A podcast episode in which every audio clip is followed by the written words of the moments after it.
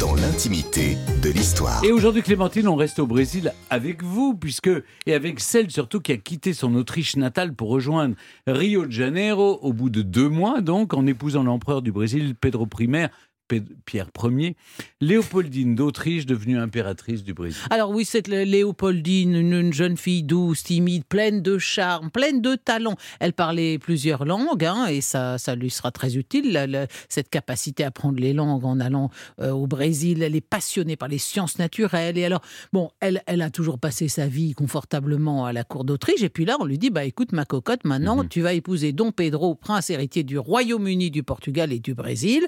Euh, donc mariage par procuration. Elle ne voit de lui qu'un portrait. Et euh, elle, doit faire ensuite ses adieux à l'Autriche pour toujours et partir pour le Brésil. Pourquoi le Brésil et non pas le Portugal? Parce qu'elle épouse bien l'héritier de Don João. Alors, comment on dit Don João Seix. Don, oh, Don Seix. Don Juan Seix. Bon, ok, je vais avoir du mal là.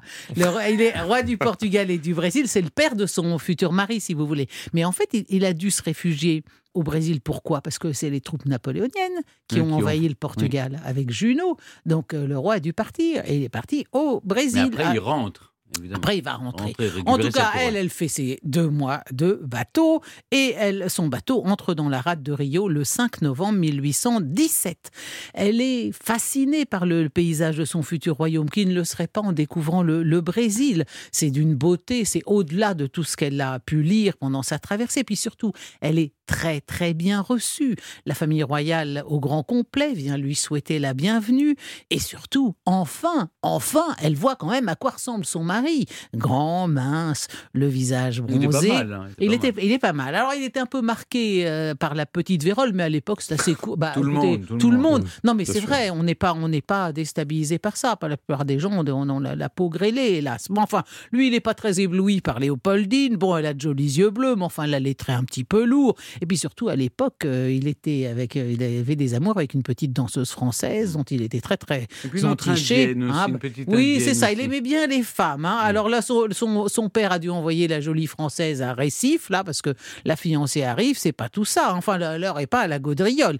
Et le lendemain, Léopoldine, vêtue d'une somptueuse robe blanche brodée d'argent et d'or, prend place sur une galère à 100 rames qui accoste devant l'arsenal de la marine où un arc de triomphe a été construit pour l'accueillir. Tous les navires ancrés dans le port de Rio toutes les batteries des forts tirent des salves en son honneur et les habitants acclament leur future souveraine.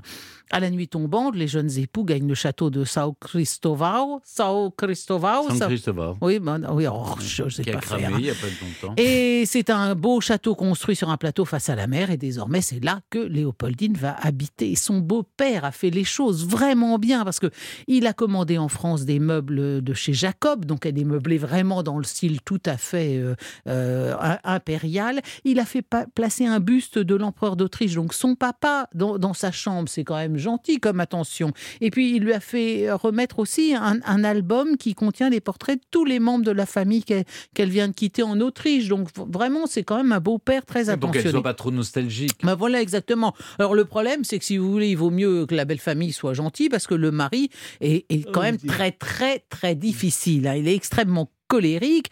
Euh, il a de temps en temps des, des, attaques d'épilepsie. bon, côté prince charmant, la Léopoldine, elle déchante un petit peu. Mais enfin, il lui fait quand même assez confiance pour lorsqu'il s'absente, lui laisser la régence. Donc euh, il sait qu'il peut s'appuyer sur elle.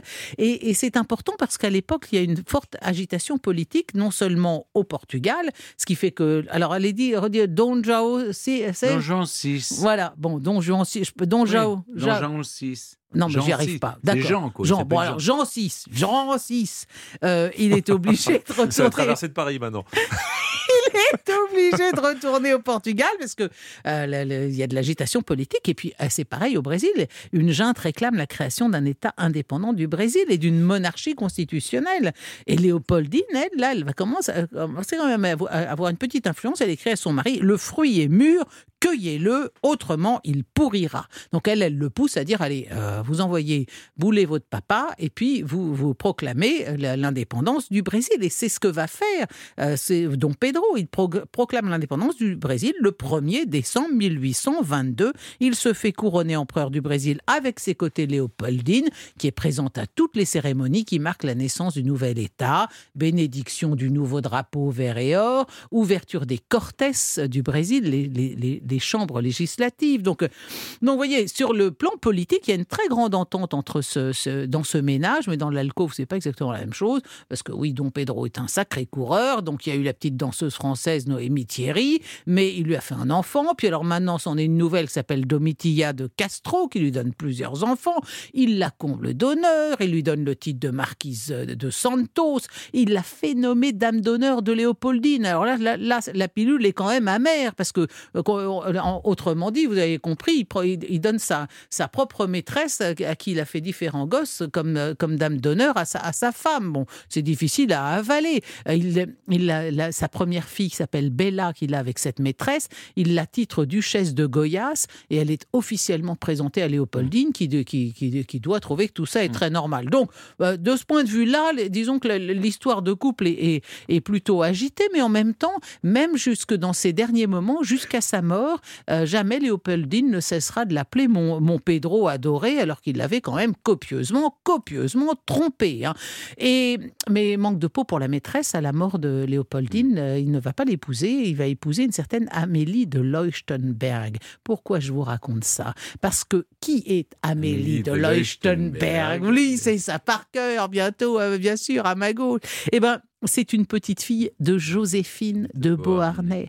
C'est donc une petite fille de Joséphine de Beauharnais, impératrice des Français, qui a succédé sur le trône du Brésil à la sœur de Marie-Louise autre impératrice des Français. Extraordinaire ironie du sort. Mais enfin, c'est bien le souvenir de l'aimable Léopoldine qui plane encore aujourd'hui sur le palais de Sao Cristóvão, car les Brésiliens voient en elle la princesse européenne qui sut épouser la cause de l'indépendance du Brésil. Merci Clémentine.